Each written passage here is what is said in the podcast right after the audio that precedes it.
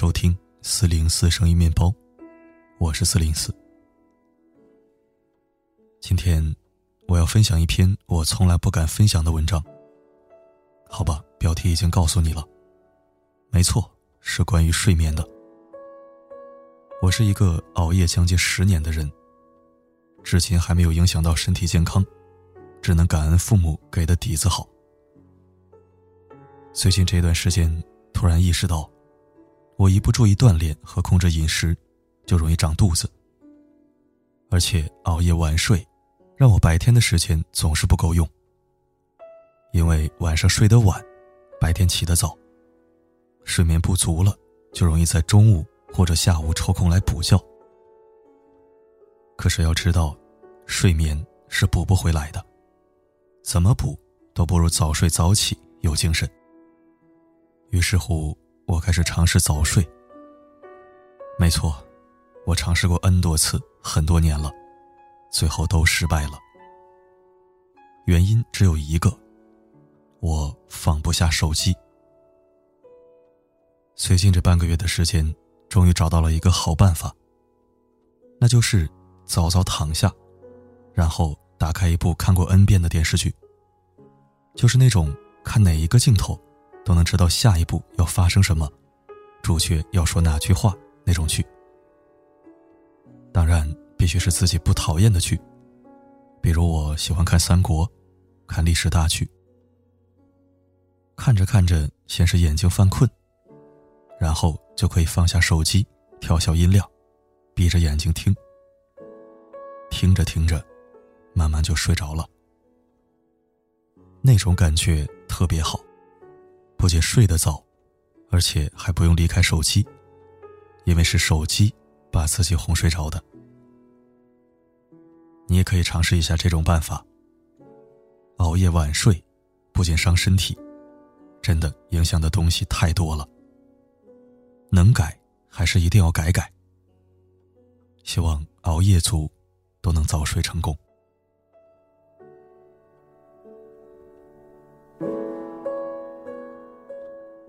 刚才我说了，今天分享的文章是我一直不敢分享的文章，因为关于早睡。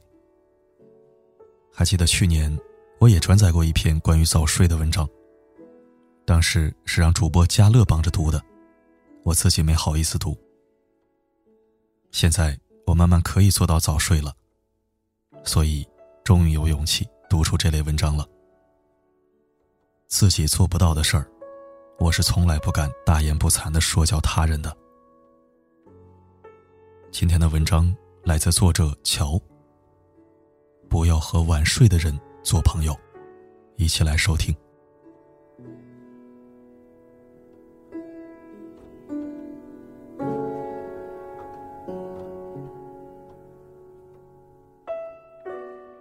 职场有一个现象：周五下午办公室气氛有多欢脱，周一早会的气氛就有多沉重。老板上面讲，员工底下做，看着特别争气。但总有几个人明显的魂不在位，蔫头大脑，强忍着不敢打哈欠。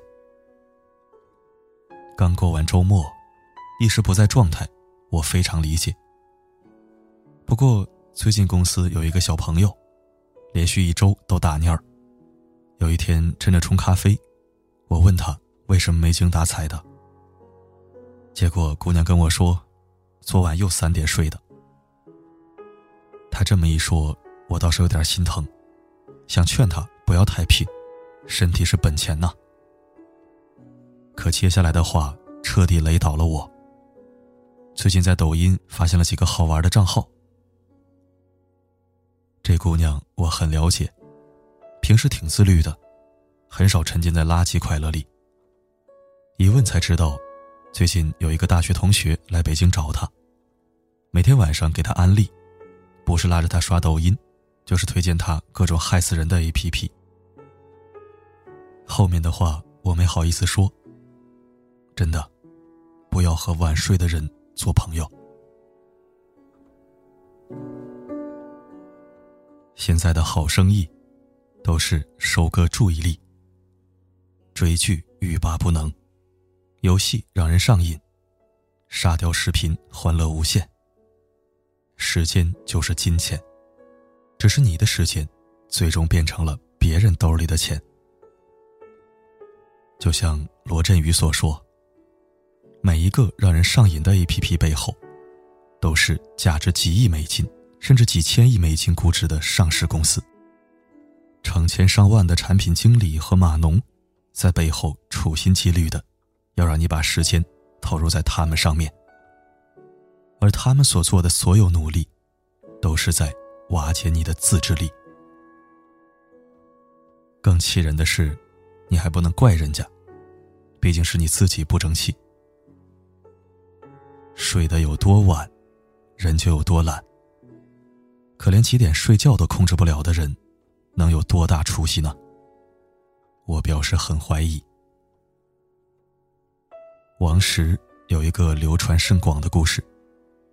他经常和好朋友一起爬山，老友难得相聚，大家常常聊天聊到忘性。但不管与朋友们聊得有多开心，或者意犹未尽，只要规定的睡觉时间一到，王石一定会回到自己的帐篷去休息。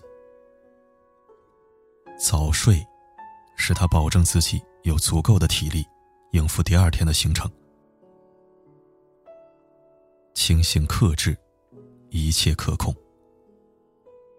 有人说，大佬的故事离自己太远。甚至传闻未必为真。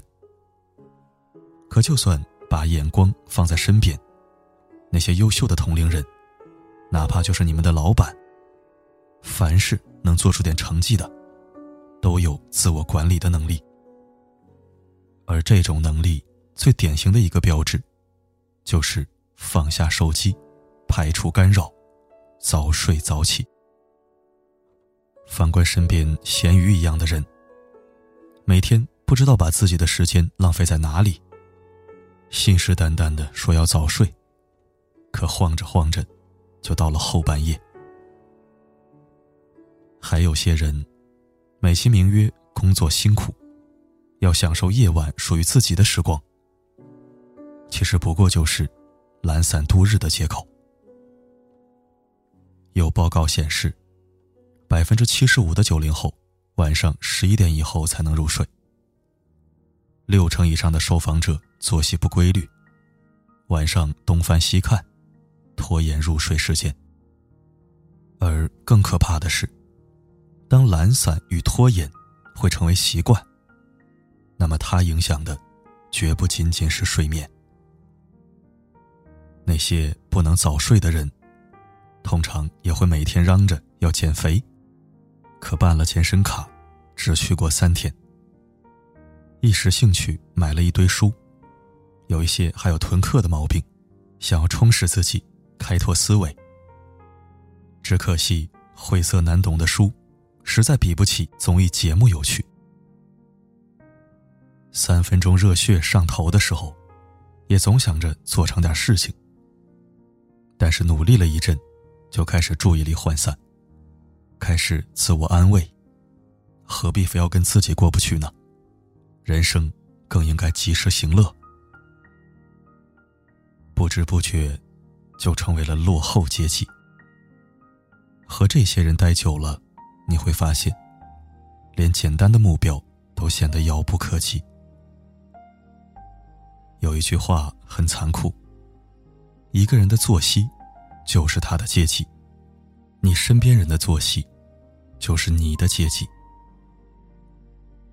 很多人觉得早睡有什么难的？我巴不得一天都不起床。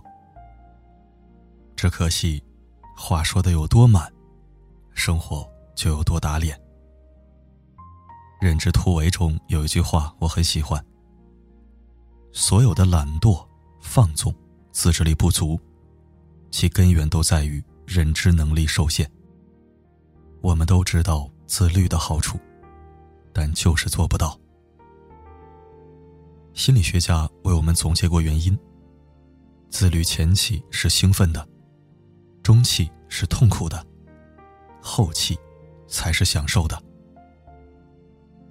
只是大部分人都因为受不了中期的痛苦而前功尽弃。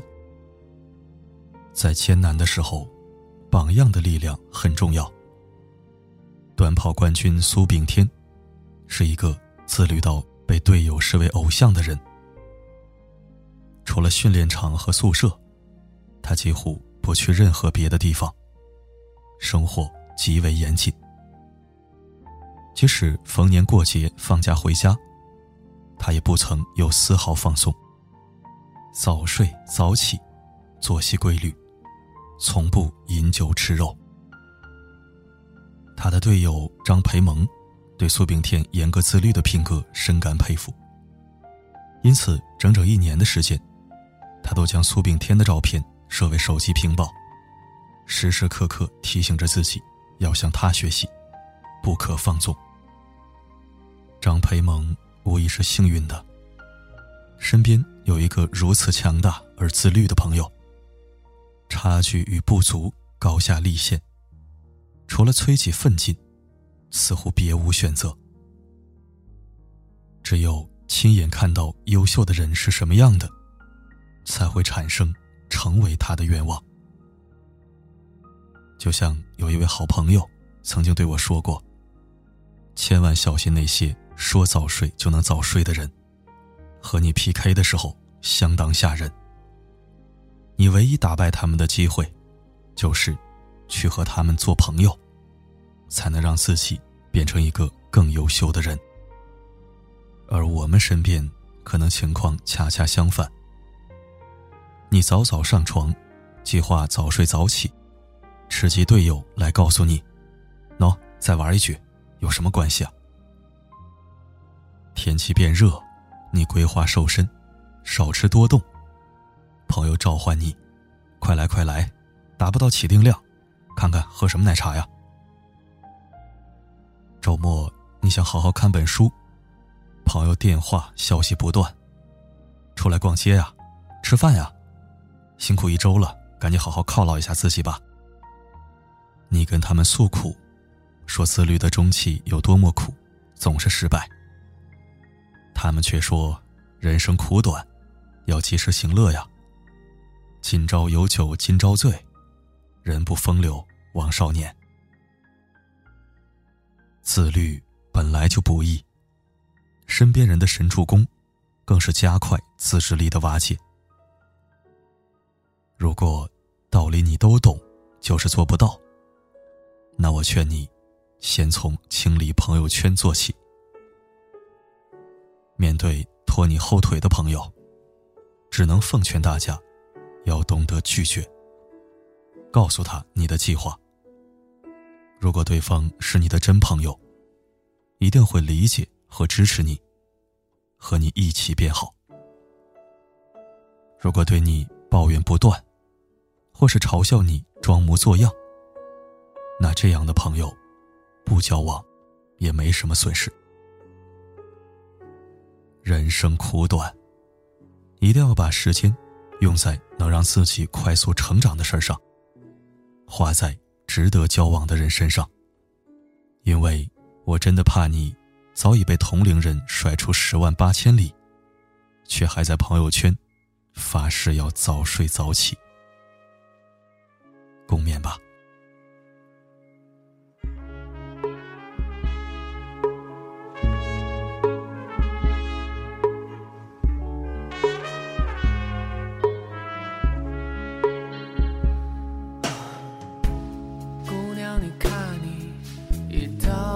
就哭泣，为流言感谢收听。今晚二条为你推荐了一款严选好物，注重头发保养的听友可以关注一下。那好了，今天的分享就到这了。我是四零四，不管事情多忙碌，不管手机有多好玩，一定要尽量早睡呀。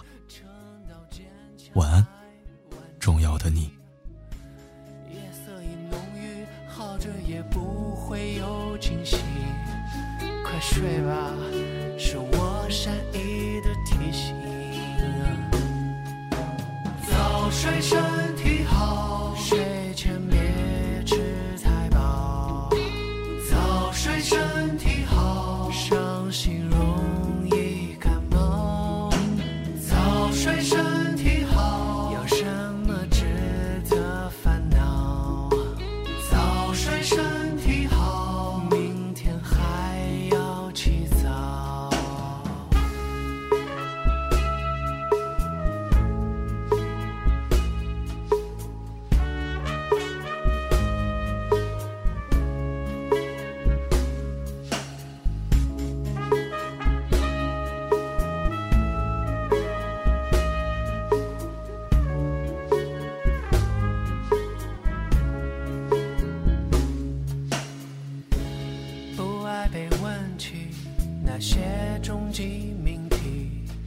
夏虫不可语冰，不忍的生存场域。